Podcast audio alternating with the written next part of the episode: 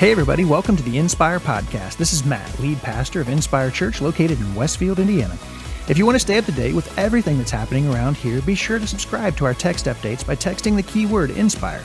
That's N S P I R E to 888 382 1952.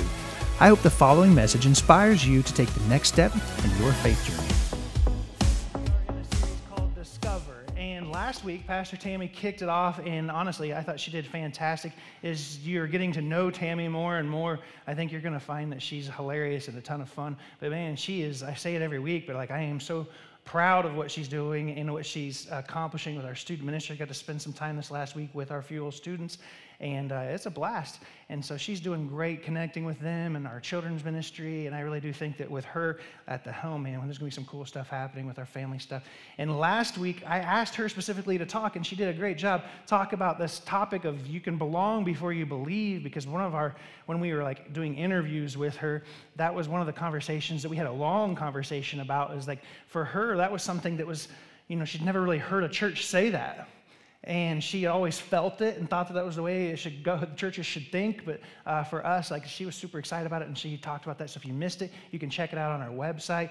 Uh, and basically just this idea that you can belong here before you believe because we choose to believe or we choose to see everyone the way that we think god sees them and that God sees them as His child, and he, they, they, every one of us bear the image of God. And so we choose to see each other that way. And so we believe you belong before uh, maybe you believe or you belong, if that makes sense. Like sometimes you walk in thinking, I'm not sure if I belong here. And we do think that. And hopefully you'll discover it as you continue on. And uh, so uh, today we're going to be continuing this conversation, and we're unpacking this idea of basically, what does it look like to belong here at Inspire? What does it look like to be a, a part of this church? Because we don't necessarily have formal membership. And so, uh, to kind of flash back a little bit, if you were here or a part of what we talked about on Easter, you heard us talk about how God is, is about telling a story. He's, he's retelling the story of creation, if you will. And the story of God is all about how, through Jesus, this new creation that I believe will happen in its fullness at some point in the future is already started. It's already starting to grow. It's, it's, it's here among us, and we're starting to see it already. And someday it's going to come in fullness, but right now it's here among us. And God is up to something in the world. He's doing something. And the interesting fact about this entire story, this thing that God is doing in the world, is that God sees you and God sees me as a part of this story that God's telling. You know, there's something about like hearing somebody talk about a good story where you have, I went too far there. Uh, there's something about a good story that uh, gets people excited. There we go. I got it. And, uh, you know, when we hear good stories, we get, it does something to us, right? Sometimes you'll, you'll hear somebody tell a story and it'll move you. Sometimes it excites you. Sometimes you can find yourself getting emotional about it. Other times you hear a story and you see somebody, uh, there's nothing to me like some of those stories of people who are making grand gestures of sacrifice for someone that they love. Or you'll see, uh, anybody ever seen those military, the videos where like moms and dads come back and see their kids for the first time and kids just come running to their parents? Like we all know Pastor Matt's a crier. Those get me every time. Uh, and it's not about the military aspect of it so much as it is it's a parent that has been separated. I mean, the military is a big part of it, I'm not going to lie to you, but like the, the, the fact that there's a kid who long to see their parents so much, and then when they see them, see them coming alive and the joy that they have. Like it just gets me every stinking time. And I think there's a reason why those stories, you know, the good stories that we hear, they move us. And it's because they borrow their power from a bigger story. I think it's the story of God, the story that God is telling uh, through, through, creation. It's the story we long for deep in our hearts. Like when you watch stories, come, uh, I, even some of the old Disney movies, you know, you watch these stories and you see them. There's little bits of elements of them that I think they borrow their power from the big story that God is telling. So we find ourselves living stories all the time, right?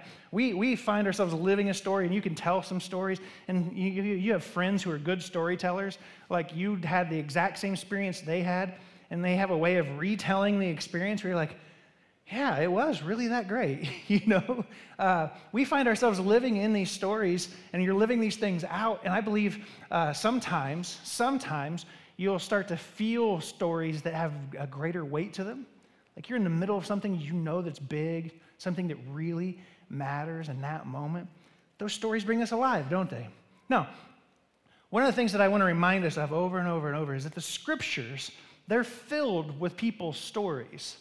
Now, I believe, and so I want to kind of unpack something real quick. Uh, I believe that the scriptures are the word of God, but they are not necessarily, it's not like it was a book that dropped out of heaven and landed on somebody's coffee table, and there it was in its complete fashion. But the scriptures are inspired by God in the sense that they're other people's stories, other people's experiences of God, and I believe God inspires them to write those stories out. I believe they were guided. I believe that God was inspiring every stroke uh, the Jewish tradition says every jot and tittle, which is a, the, the little strokes that they have in their writing. Like, I believe they're inspired by God. And so the, the scriptures are other people's stories.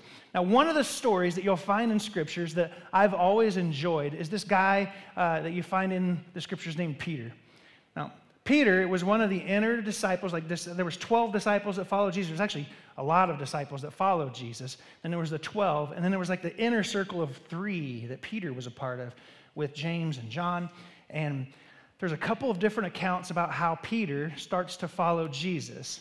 And one thing I always like try to remind people of is like when you read the Gospels, you read the Scriptures, like each one of those writers had a different reason, a different purpose for what they were trying to accomplish with their writing. Again, I believe it was guided by God. It's like Matthew says that when Jesus called Peter, his, uh, Peter and his brother, they were fishing. And as soon as Jesus says, Follow me, they drop their nets and they go and follow Jesus.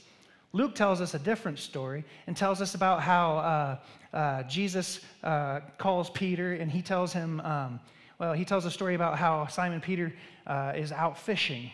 And when they're out fishing, Jesus is kind of borrowing the boat, and then they set out the deep waters to go fishing together.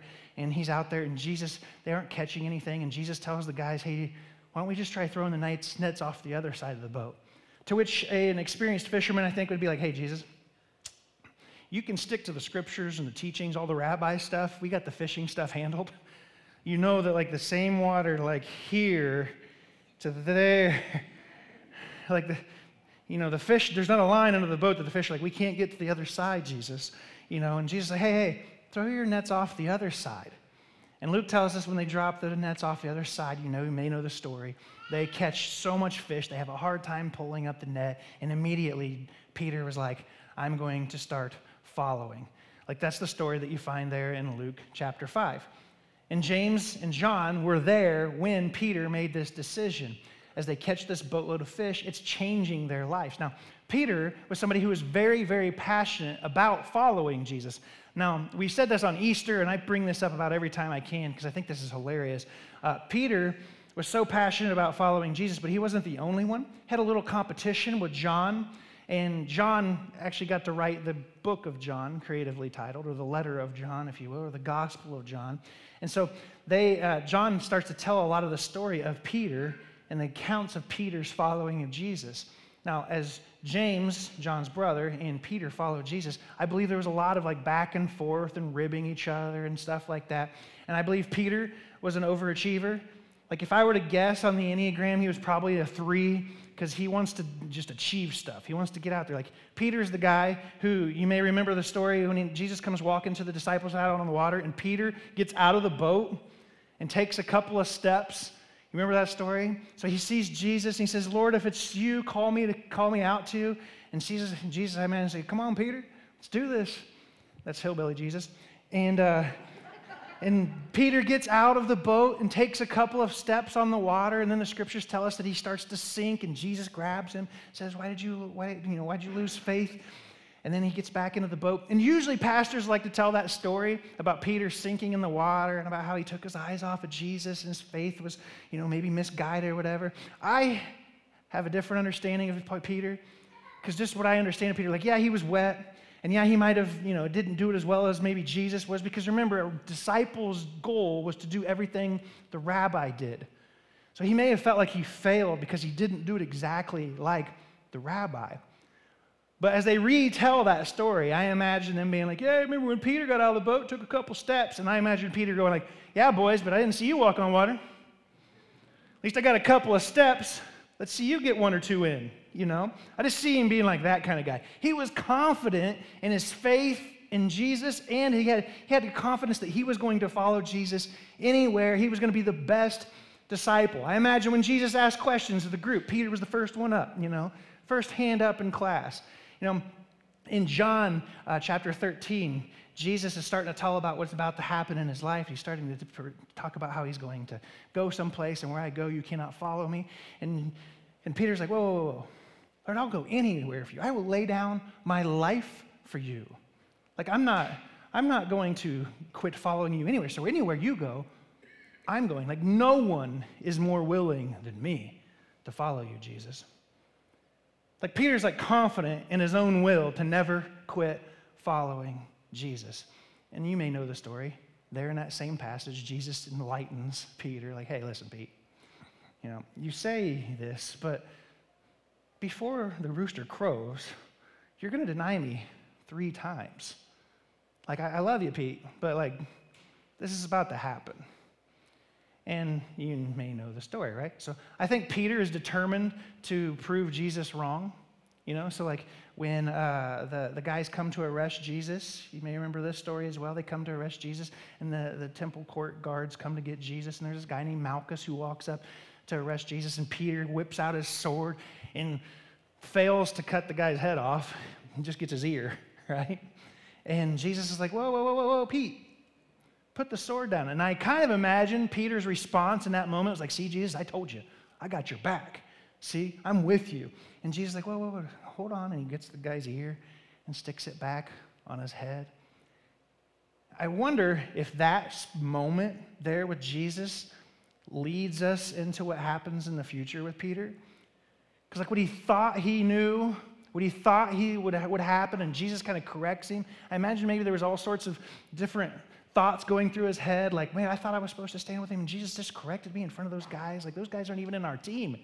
And he corrected me and made me look like, an, what was wrong? What was, what's happening with me? And Jesus is teaching me about, you know, whoever who lives by the sword dies by the sword. And he's like, I've been carrying this sword around for a long time. Like, what are we doing here, right? And uh, John tells us that there, shortly after that, after Jesus has been arrested, he tells the story of Jesus' kind of trial. And he says this, and remember how we said John and Peter have a little bit of a rivalry thing happening, right? Check this bit out. In John chapter 18, uh, he says this Simon Peter and another disciple, which is code for John, I, me, uh, were following Jesus because this disciple was known to the high priests. He went in with Jesus into the high priest's courtyard. But Peter had to wait outside at the door. You getting this? One of the things that uh, I think is like, you know, historians have talked about, like, nobody writes themselves into the story of the scriptures as the hero, uh, which is one of the reasons why, like, no one thought, like, hey, I knew Jesus was going to resurrect. Like, like, no one anticipated that. But you do have John every once in a while making himself look cooler than Peter, right? And so this is his hero, you know, thing coming out here. And he says, Yeah, Peter had to wait outside the door. Uh, the other disciple, who was known to the high priest, came back, spoke with the servant girl on duty there, and brought Peter in. Like, we don't need to know that, but he shares it with us, right? You, are, uh, you aren't one of this man's disciples, too, are you? She asked Peter. So evidently, John had already come forward and said, I'm with Jesus, I'm one of his disciples. And this gal steps forward and says, you aren't one of this man's disciples, too, are you? She asks Peter. Like, this is Peter's time to shine. Like, this is his moment to be able to say, Yes, I am.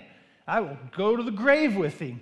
I got his back. I'm not just one of his disciples, I'm like in the inner circle. I, I mean, I'm Peter, you know? They call me Pete, you know? Whatever, right? They didn't because his name was like Cephas or something weird pronounced. We just say it Peter in English so you understand it. But, anyways, I'm getting too nerdy for you. But, anyways, instead of saying that, though, Peter in this moment is feeling a little insignificant. Like, he couldn't even get in the gate. Like, he couldn't even get in the gate because he wasn't as cool as John. Like, Peter, who probably thought of himself as being super important, suddenly starts to realize he's not all that important. He's not the guy, and he can't even get inside the gate. And So, when he's asked, Are you one of his disciples? Well, you may know the story. He replied, I am not. It was cold, and the servants and the officials stood around a fire they had made to keep warm. Peter was also standing with them, warming himself. Now, a few verses later, uh, following that, Peter is still standing there by this fire, warming himself, and some other people walk up and ask Peter, like, hey, uh, aren't you one of his disciples? And he's like, no, no, no, I'm not one of his disciples. My favorite part of this story is as he's still standing there by this fire, warming himself, one of Malchus's relatives, so it's probably a cousin or something like that, walks up and he's like, hey, I know you. I don't forget the people who cut off the ears of my loved ones. You're one of his disciples, aren't you? And Peter denies him again. No, I'm not with Jesus. And John tells us after he denies Jesus this third time, there in the middle of the night, a rooster crows, just as Jesus predicted. Like, he denies Jesus three times. The guy who walked on water had so much faith in Jesus, denies Jesus.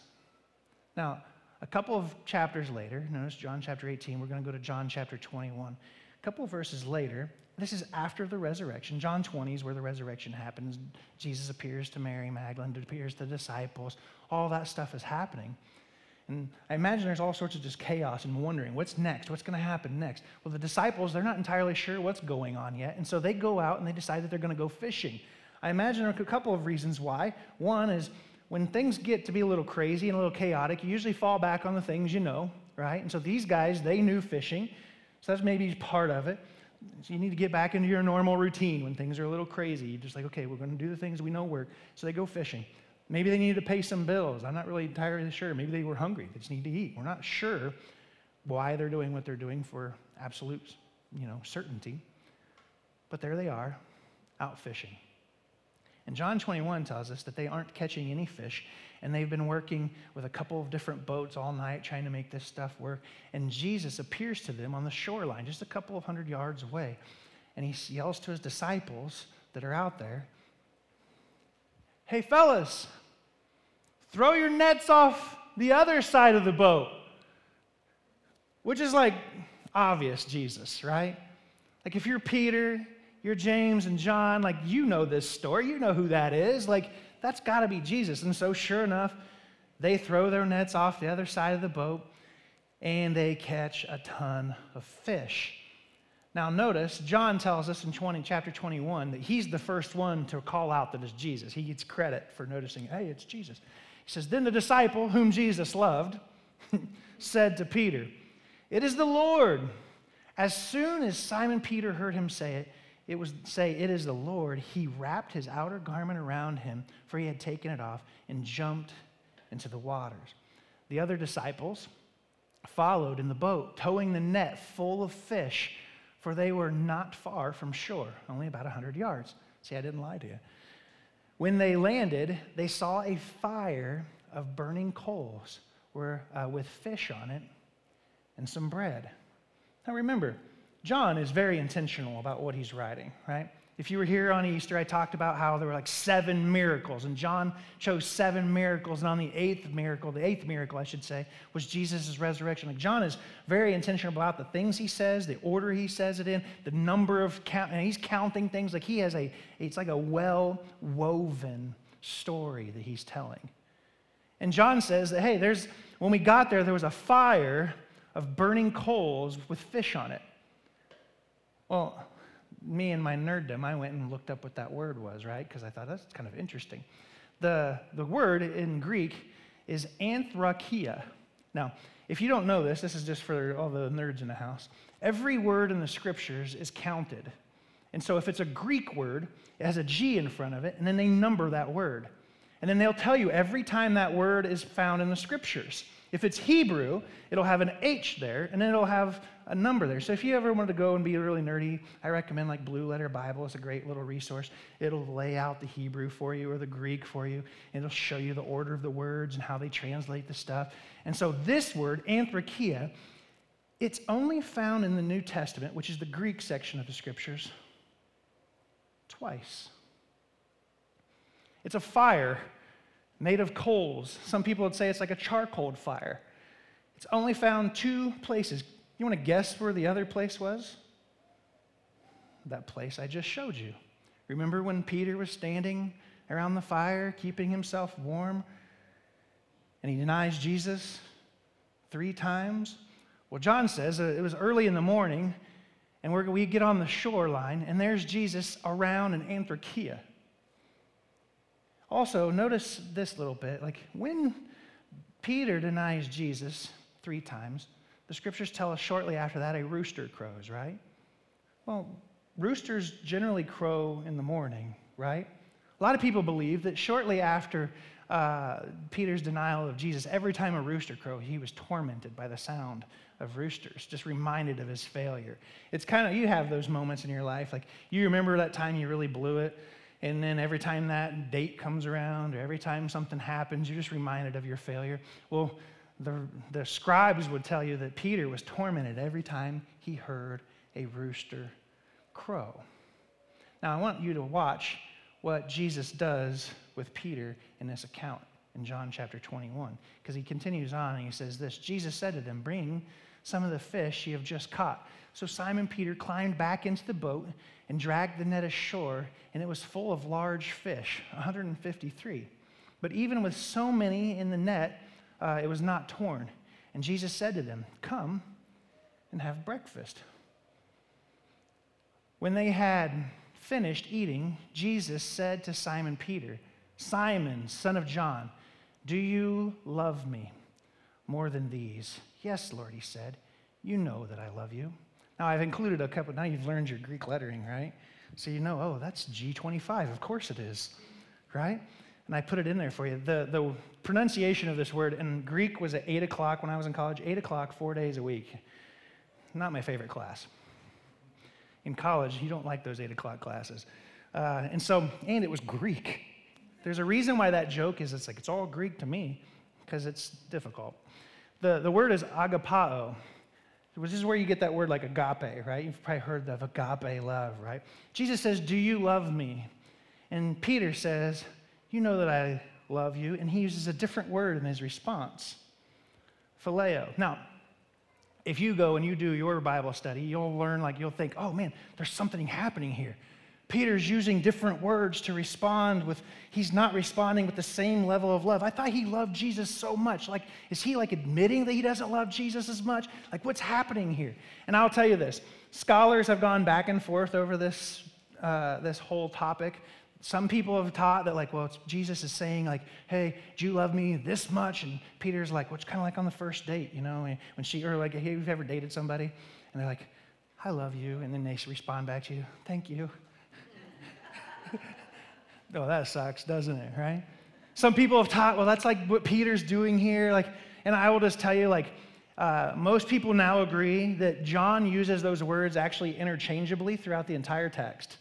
So they're not entirely sure if these mean anything because one thing that's interesting is, as he tells this, and we I didn't put it all on slides for you, but Jesus asks him, Do you love me? And he says, You know that I do. I, I phileo you. And he says, Well, then go and feed my sheep. Right? And then he asks him again, Will you, Do you love me? And actually, I think he says, Feed my lambs first. And he says, Do you love me? Do you agape me? And he says, No, I, I phileo you, Lord. And he says, Well, then go and take care of my sheep. And the third time, Jesus says, Peter, do you phileo me? Interesting, right? And then Peter says, Yes, Lord, I phileo you. He says, Then feed my sheep. You can get caught up in the Greek really quickly and think, well, then Jesus like downgraded the ask. Like, okay, we don't have to be like in love, love, you know, we can just kind of love me. No, that's not the point in the Greek. Here's what I think is happening. The, it's not about levels of love necessarily, but I think Peter is identifying as like, before he was so convinced, he was so convinced that he was the greatest disciple to ever walk on water.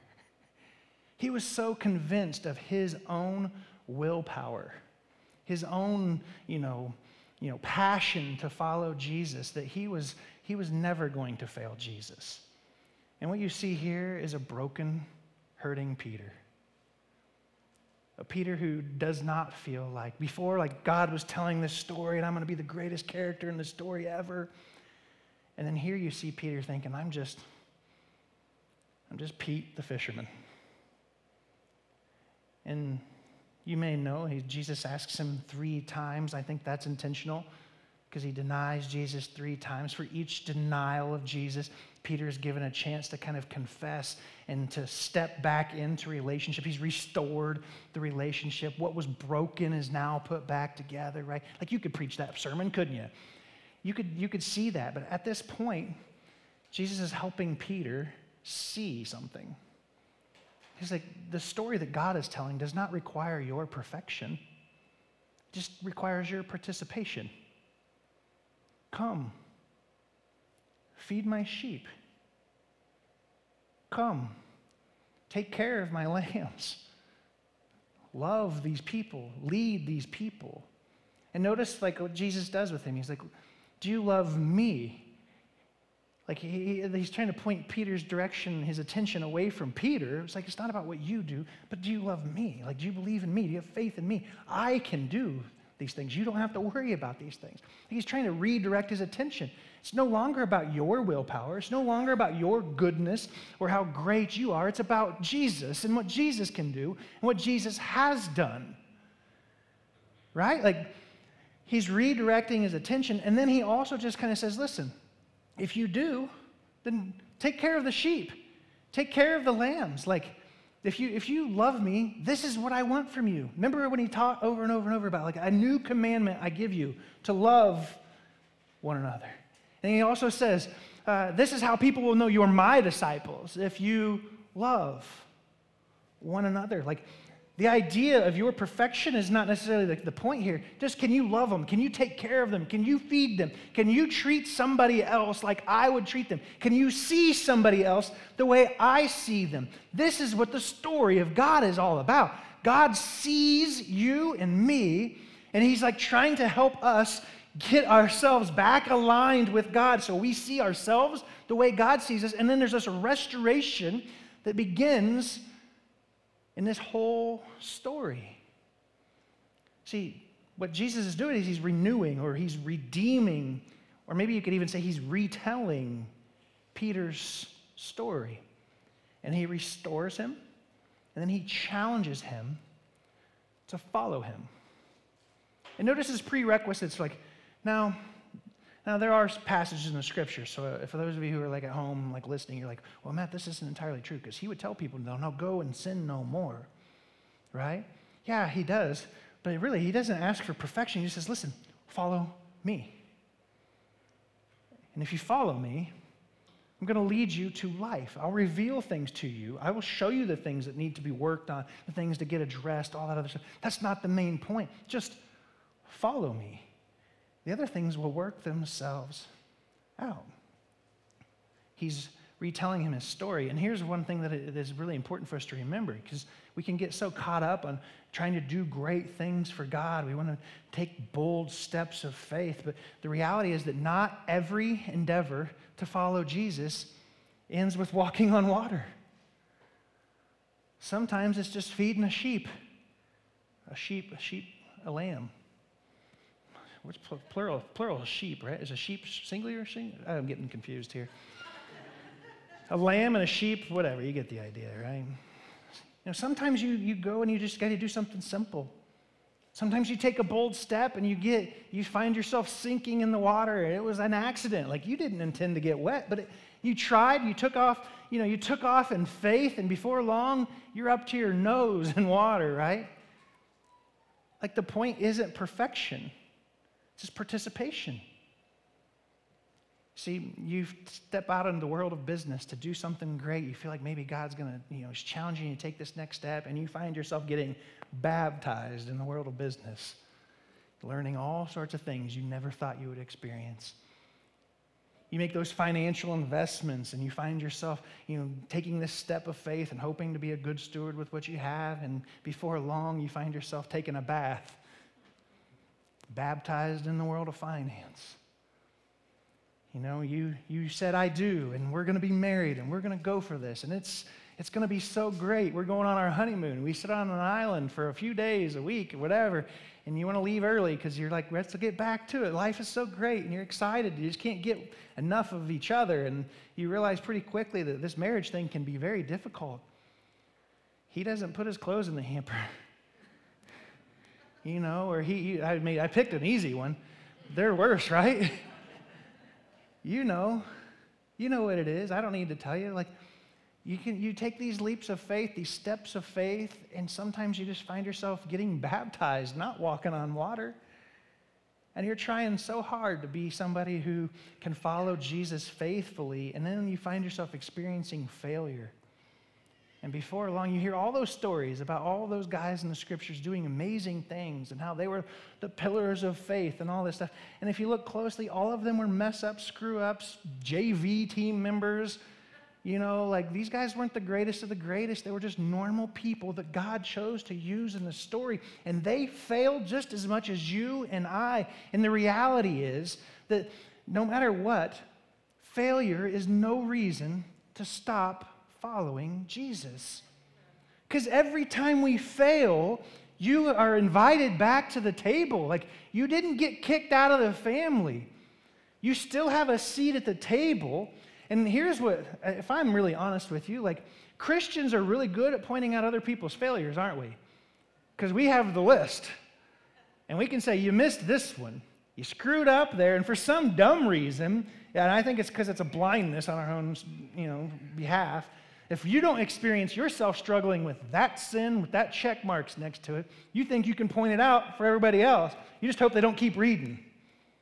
Because they're going to find yours somewhere on that list as well, right? Like you got your sin, but they I don't deal with that one. You know? Christians are really good at, uh, pointing out everybody else's sin and showing everybody else, and then we somehow heap on guilt, whether it's intentional or unintentional.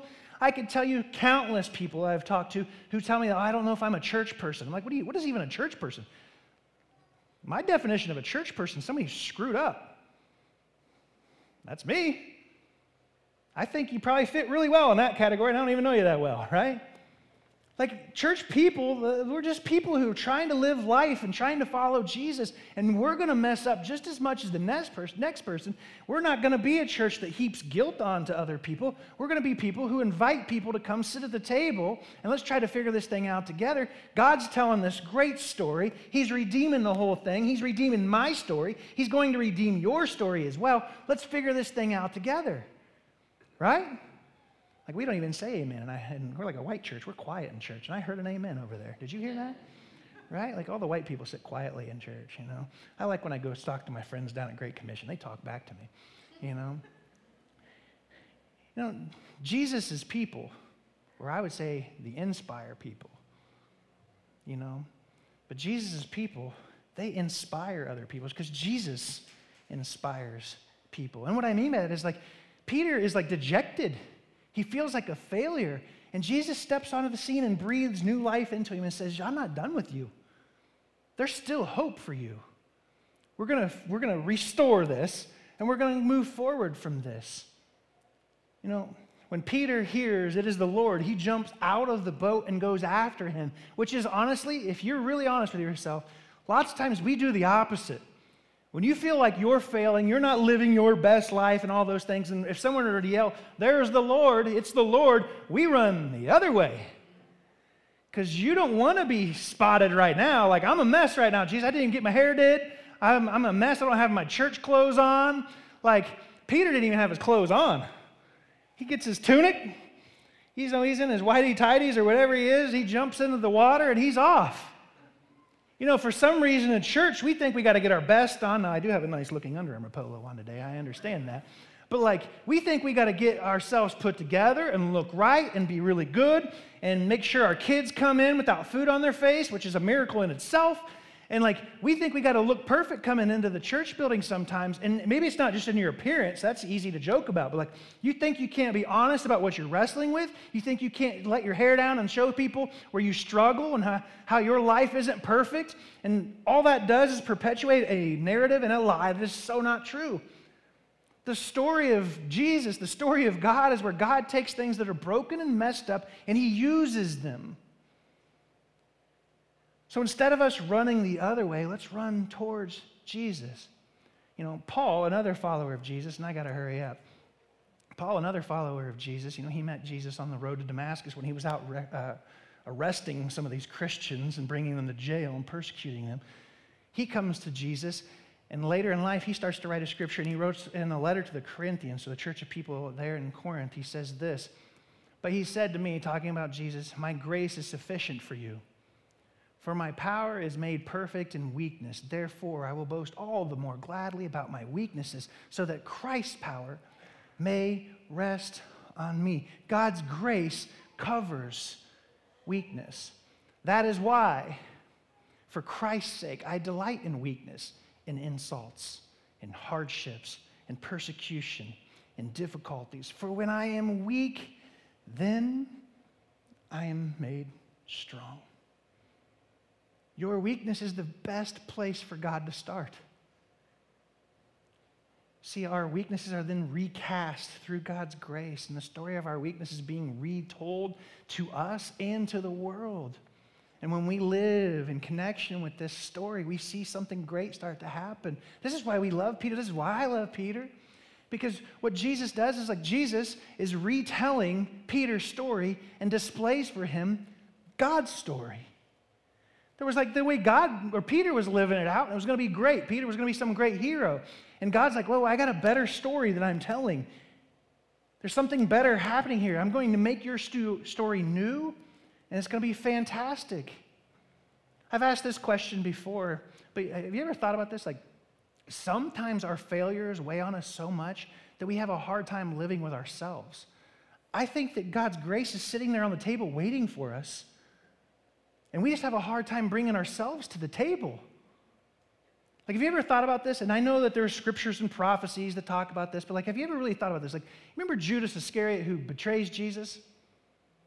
He felt so terrible about himself that he kills himself, takes his own life before the resurrection even happens. I personally believe, now, this is maybe outside of the bounds of what some commentaries would cover, they don't usually talk about the hypotheticals that much. I personally believe that if Judas were still living on the day of the resurrection, Jesus would have forgiven him. Don't you? Yeah, we believe I believe it, you believe it. Why in the world do we think that Jesus wouldn't forgive you or me? Why do we carry our sins so heavy?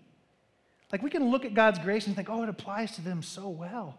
And then we have a hard time accepting it ourselves. Why do we have a hard time walking up to the table where the placemat is set out? The candle is lit, people. Like it smells great, the food's great, and it's all right there waiting for us. We walk up to it, and then we turn and walk away.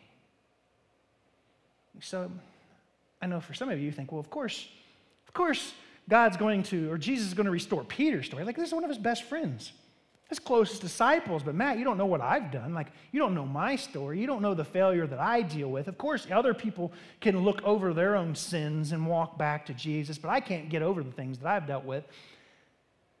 So, why would God even do that? Well, as we wrap this thing up, and you might be thinking to yourself, well, you don't know my story. Let me just show you a little something in the scriptures. And those of you who are the nerds at home, you're going to love this. Are you ready? You remember when they pull the boat back to shore and there is, the, the fish. And John tells us that the net was full of large fish, 153. Remember that a little bit there? If not, I'm pointing at it. Look. you know, early Christians saw that reference as being very significant. I mean, that was an important reference that John throws in there. Now, remember, John and James and Peter, these boys were fishermen, right? So they understood that world of fish. And uh, the early followers of Jesus, the early commentaries talk about how this was a nod to the book of Ezekiel, where there was a prophecy that was made. And it talks about how in the end time, when the Messiah's reign comes in, there's going to be this river that flows out of the temple. And this river is going to flow eastward, which, if you're a Bible scholar, you know that eastward is where uh, Adam and Eve were driven out of the garden east. So this river is flowing towards where mankind was driven out of the, out of the garden. You tracking with me? So at the end, Ezekiel says there's going to be this river that flows out of the temple, which was the sign of God's presence, towards the east. And uh, Ezekiel says this fishermen will stand along the shore from Engedi to En Eglaim. Sure. There will be places for spreading nets. The fish will be many kinds, like the fish of the Mediterranean Sea. So there's going to be lots of kinds of fish. Okay, great. And he continues on, he says this And God said to me, This water flows towards the eastern region and goes down into the Arabah, where it enters the, notice, Dead Sea. When it empties into the sea, the salty water there becomes fresh. So, dead water or a dead sea will become fresh or alive again. What was dead will become alive. You tracking with me? Swarms of living creatures wherever the river flows. Uh, uh, swarms of uh, living creatures will live wherever the river flows. There will be large numbers of fish because this water there uh, and makes the salt water fresh. So where the river flows, everything will live. You may remember growing up in a church where they'd sing that song, Let the river flow. You remember that song? This is where it's coming from. Everything that was dead will live. Now, get this. You're trying to wonder, okay, great. Now, what's this have to do with 153? Well, the Greek word, oh, by the way, the Greek word for right here, everything will live, it's one word. And it literally means everything, okay? So, not just the fish, but everything's going to live. The writers, uh, early writers of the, uh, the commentaries, there's this guy named Jerome who was a historian of early church stuff, around 300, I want to say, okay? he talks about how the writers on the nature and the properties of animals who have learned fishing, either Latin or in Greek, and then he says, one of whom is the most learned poet, Opanacius uh, Cilix, say that there will be 100, or that there are, excuse me, 153 species of fish. The general understanding at the time by most of the fishermen was, and I'm not saying this is still true, to be clear, but the fishermen believed that there were 153 types of fish. So, what's John telling the reader? Like, 153 is a wink to Ezekiel, where everything will have life in the Messiah. When Jesus says you'll become fishers of men, and just shortly before he talks to Peter there, he says, like every one of the fish, all the types, every person, not a single one will be left out of this invitation, of this life. Like all of the nations will come. Every tongue will confess. Every knee will bow and say that He is Lord because life is waiting right there for all of them when the river flows. No one will be left out. It includes me, it includes you. What John is saying is that God's story includes how he retells your story. He's got something for you. This work that Jesus is up to includes us all, everything, 153 kinds of fish. All of them, even you. So the question is do you love him? Your perfection is not a requisite for you, it's not a prerequisite, it's just your participation. God is telling a story, and He wants to retell your story as a part of His. So, who you are matters to the story of God. And you make the story even greater. Can I pray for us? Lord, we thank you. We praise you for what you're doing in this story. And Lord, we ask that you continue to live among us here and that you would guide us and direct us, that you would breathe life into us. Lord, there are all sorts of nooks and crannies in our lives that, are, that have the darkness and death still there. Lord, just come and retell our stories. Lord, may we be inspired to follow Jesus more and more each day. And Lord, as you retell our stories, may we find the life that you have for us. And Lord, as we say we belong here, Lord, I pray that you would work among us, that you would guide us and direct us. It's in the name of Jesus we pray. Once again, thanks for listening. If you live in the Westfield area, we'd love to see you at one of our weekend gatherings. For directions and more information about our services and family ministries, check out our Facebook page or visit us online at www.inspire.church.